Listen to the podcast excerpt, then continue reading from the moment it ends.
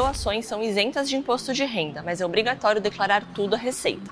O Minuto B3 de hoje explica os detalhes para você não cair na malha fina.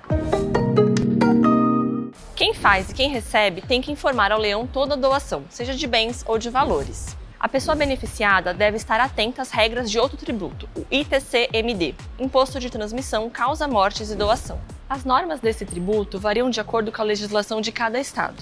Mas, em geral, quem recebe o bem ou o valor precisa pagar uma alíquota de isenção, que varia entre 4% e 8%. Quem faz ou recebe alguma doação, mas não declara, pode cair na malha fina. E tem outro detalhe: é preciso cuidado para não informar valores diferentes entre o doador e o donatário, e ainda não deixar de pagar e declarar o ITC-MD. Não se esqueça de seguir a B3 em todas as redes sociais. Boa noite, bons negócios e até amanhã.